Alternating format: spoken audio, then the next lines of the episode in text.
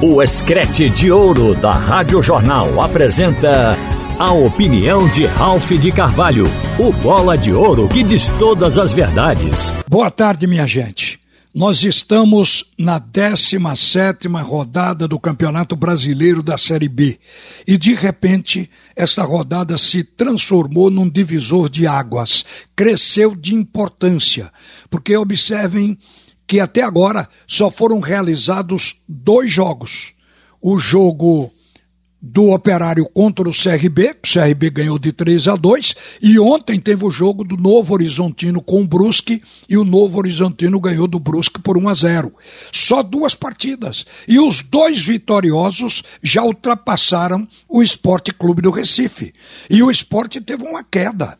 Ele desceu para a nona colocação desta Série B está lá com 22 pontos, continua com a distância de 4 pontos do quarto colocado, que é o Grêmio, mas precisa reagir. Se não reagir no sábado contra o Londrina, o Leão vai ver crescer o nível de dificuldade para se situar na parte de cima na, da tabela. Vejam, o esporte ele precisa ganhar do Londrina, porque com isso ele sobe para 25 pontos. E se ao mesmo tempo, Criciúma, que joga contra o Vasco da Gama, empatar ou perder, o esporte pode até encostar no G4, ficando na quinta colocação a apenas um ponto do Grêmio. Então a vitória do esporte ela é absolutamente importante. No entanto, se o esporte não conseguir ganhar, se o esporte, digamos, empatar ou perder, aí, se o Tombense que joga no sábado contra a Chapecoense ganhar o jogo, ultrapassará e será mais um a passar à frente do Esporte Clube do Recife. E aí a coisa vai ficando cruel. A gente sabe que está se trabalhando para melhorar o jogo, para melhorar o futebol do Leão. O Lisca, que estava na área técnica no jogo contra o Vasco da Gama, ele ali era o treinador, mas ele não tinha treinado o time, o time do esporte não jogou diferente do que vinha fazendo. E o Lisca não pôde fazer nada. Mas depois daquele empate, ele teve agora toda esta semana para trabalhar a equipe rubro-negra. E seguramente o time do esporte virá com a cara nova, um pouco diferente. E a gente pesca isso até pela declaração de um jogador. O Sabino ontem, fazendo referência primeiro à mudança de treinadores no esporte, ele disse que isso dificulta para o jogador, porque recentemente o esporte teve que assimilar o modelo de jogo implantado pelo Gilmar Dalpozo. E agora esse modelo já fica para trás. O Lisca vai colocar o time para fazer aquilo que ele tem na cabeça. É um modelo de jogo diferente. Então o Sabino diz que isso às vezes confunde o jogador, mas não se queixou. Ao mesmo tempo, ele elogiou Lisca, dizendo que é um treinador muito inteligente e que o grupo está aprendendo muito com o que ele está passando. Isso deixou claro que o técnico está buscando uma maneira melhor do time do esporte jogar. Porque a criatividade do esporte ela está limitada ali no meio campo. O time do esporte ele não tem construção nem finalização das jogadas, porque o ataque também não chuta. É muito difícil uma finalização certa. E aí o Lisca deve estar trabalhando nisso, para que os centravantes tenham condições de finalizar as jogadas e bem.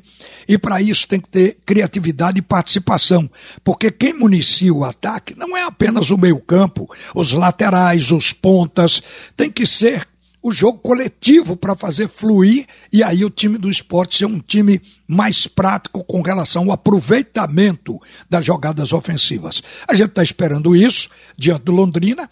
Isso pode vir como uma coisa positiva se não houver dificuldade de assimilação por parte dos jogadores com relação a essa provável mudança.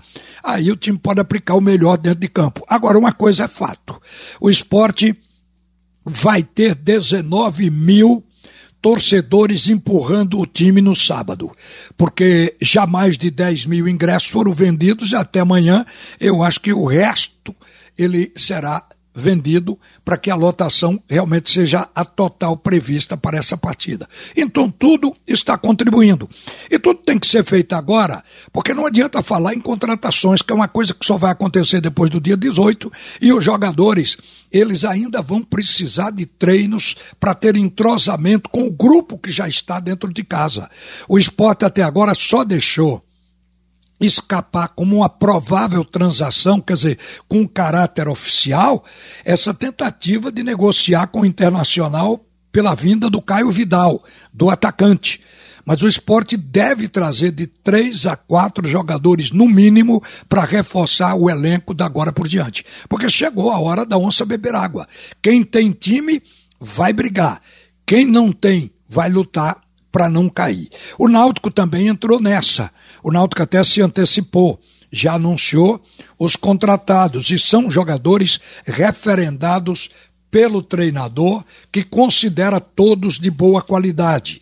O Roberto Fernandes, hoje pela manhã, ele falou do Jobson, do volante, falou do meia, do Souza, ex-jogador de Palmeiras, Cruzeiro, Náutico. É um jogador de qualidade técnica que ele acha que tem o que dá, que vai acrescentar. E falou também do Jonatas Jesus, que vem é, do futebol da Índia, que estava jogando na Índia, é um jogador que passou pelo Corinthians. A vida do Jonathan é uma vida de quem realmente passou por grandes equipes e que tem talento para ser negociado por tantas equipes boas. Então a gente sabe que o Náutico fez boas contratações. Mas uma coisa que a gente levantou na hora, inclusive na conversa com Roberto Fernandes, e que vale para todos, é que este é o momento do 100%. Não tem meio termo. Não pode vir jogador para entrar em forma. Tem que vir jogador pronto para chegar e jogar. O que fica faltando é entrosamento. Isso é uma coisa que jogo a jogo vai aumentando, mas o jogador tem que chegar com condições de jogo. E o que se diz é que o Náutico está trazendo jogadores nessas condições e a gente espera que o esporte também. Até o Santa Cruz está no mercado para se reforçar. É a palavra de ordem do futebol de Pernambuco neste momento. O Santa acaba de acertar com Chiquinho e com Arthur e está focado agora na contratação de um centroavante para fechar o ciclo de reforços. Faltam 15 dias para o encerramento das inscrições na Série D, onde está o Santa Cruz. Então o Santa tem até o dia 22 para contratar esse centroavante. E tem que ser um jogador que deve chegar para jogar. A torcida, através das redes sociais, a gente afere isso, está indicando o Pipico, que no momento está no Paysandu, em Belém do Pará. Mas o Santa Cruz não foi atrás de Pipico, porque as duas equipes atestam que não há negociação. Paysandu e Santa Cruz. E o Pipico é mais uma paixão do torcedor, porque ele é um ex-ídolo. Mas o Pipico é um jogador que tem que ver o estado dele no momento, é um jogador de fase. Tem fase que Pipico faz um gol atrás do outro, e tem fase que ele fica apagado. Entra em campo e sai sem nada acontecer. Então, este é o momento de tudo dar certo para o Santa Cruz. Você ouviu a opinião de Ralph de Carvalho, o bola de ouro que diz todas as verdades.